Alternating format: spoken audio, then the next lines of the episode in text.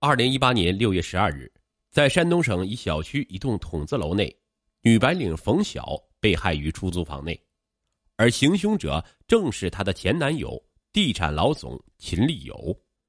他之所以能找到神秘失踪的女友，竟是想巴结上司的公司主管赵鹏的功劳。自作聪明的赵鹏从旧手机号追踪到冯晓的住址，他以为这是成人之美。等着升职和加薪，岂料却将一个生命推入绝境。他更没有想到，老总的前女友失踪，竟然另有隐情。二零一七年三月的一天，是山东省济宁市一家房地产公司的老总秦立友的生日。秦立友请了公司里走得比较近的几个小兄弟一起吃饭，和秦立友同为山东省菏泽市老乡的赵鹏也被秦立友叫来。期间，大家一起祝秦立友早日结束单身生活。秦立友叹了口气，掏出钱夹瞄了一眼。坐在旁边的赵鹏发现，那是一张女孩的照片。秦立友是赵鹏的大恩人。三年前，赵鹏高中毕业后来到济宁，因没有一技之长，靠卖体力打零工。二零一七年一月，赵鹏扛着一桶纯净水送到济宁市一小区门口时，不小心滑倒受伤。恰好秦立友驾车路过，将他送到医院，还为他缴纳了住院押金。赵鹏是感动不已，当场打了借条，被秦立友拒绝了。他从口音中听出秦立友也是菏泽人，感到格外的亲切。秦立友听赵鹏讲起他的求职遭遇，非常同情，安排他到公司下属的中介公司工作。在秦立友的建议下，不久赵鹏被提拔为部门主管。当时秦立友四十二岁，离异后带着十岁的儿子一起生活。赵鹏经常帮他接送孩子，给他们做点家乡菜。秦立友对这个朴实厚道、知恩图报的小老乡很欣赏，闲暇时他也会邀请赵鹏一起吃饭谈心。赵鹏觉得跟着秦立友好好干，肯定有升职机会。这一次，赵鹏凭直觉认定秦立友有段伤心往事。于是他私下问秦立友是不是有女友，秦立友拿出钱包，取出那张照片，讲起了一段往事。据秦立友讲述，他和妻子离婚后一度很消沉，当时公司刚招聘了一批员工，其中有一个长相甜美的女大学生，名叫冯晓，被秦立友成功男人的魅力所吸引，秦立友也很喜欢这个善解人意的女孩，两人虽然相差十多岁。但还是迅速陷入了热恋。当两人确定关系后，冯晓就搬进了秦立友的豪宅。冯晓下班后比较清闲，他对秦立友父子照顾的很细心。然而，这份感情却遭到了冯晓父母的反对。秦立友看到女友情绪低落，每次追问，冯晓只是蜻蜓点水的说：“我妈反对我们在一起。”秦立友安慰他说。找机会拜见他父母谈谈，但没过多久，冯晓就悄然辞职离开了公司，从此杳无音信。心上人的离去让秦立友心痛欲碎，他找遍了冯晓可能去的地方都没有消息，他又赶到冯晓的老家，山东省临沂市，辗转找到他父母的家里。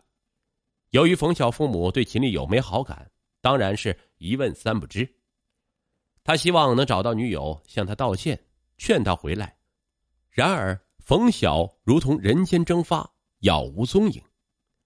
赵鹏听了，感慨不已，打定主意想办法帮秦立友找到冯晓，作为对秦立友最好的回报。赵鹏向秦立友要来冯晓的手机号，说要帮他找找看。一拨打，冯晓的手机号已是空号，而微信朋友圈显示他很久没登录了。赵鹏申请加好友，一直没反应。他再去打听冯晓以前的同事朋友，也没消息。正当赵鹏一筹莫展之时，有一次他去朋友那里维修落水的手机，意外得知，停用手机号码前一定要解除这个手机号码绑定的微信、QQ、支付宝等账号，否则别人很容易通过这个号码登录原号主的账号窃取信息。赵鹏受到启发。去营业厅报了冯晓的弃用号码，此号竟然在售，他立刻买下。随后，赵鹏用冯晓的旧号码申请微信，发现冯晓并没有将弃用的手机号码和他的微信解绑。他通过手机号的短信验证码就能认证并顺利登录他的旧微信。他发现冯晓的朋友圈更新止于离开秦立友的那段时间。冯晓有一个推送的照片，内容显示他进秦立友公司之前曾对枣庄一家电子公司情有独钟。但秦立友的房地产公司待遇更好，冯晓才选择了后者。他猜测冯晓可能就在这家公司。果然，他以冯晓同学的身份打了一通电话，得知冯晓就在这家公司。为了给秦立友一个惊喜，赵鹏私下驾车去了枣庄冯晓任职的公司，见到了冯晓，劝他们复合。冯晓有些紧张，反复的问他：“你怎么找到我的？”赵鹏敷衍的说。人托人，费了很多周折。冯晓听了还是不放心，心神不宁的问：“秦丽有知道我在这里上班吗？”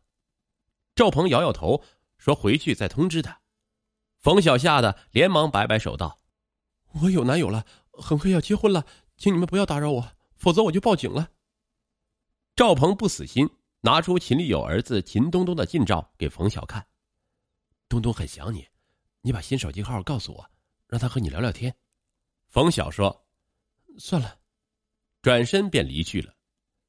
赵鹏回到济宁，把在枣庄找到冯晓的经过告诉了秦立友。秦立友非常激动。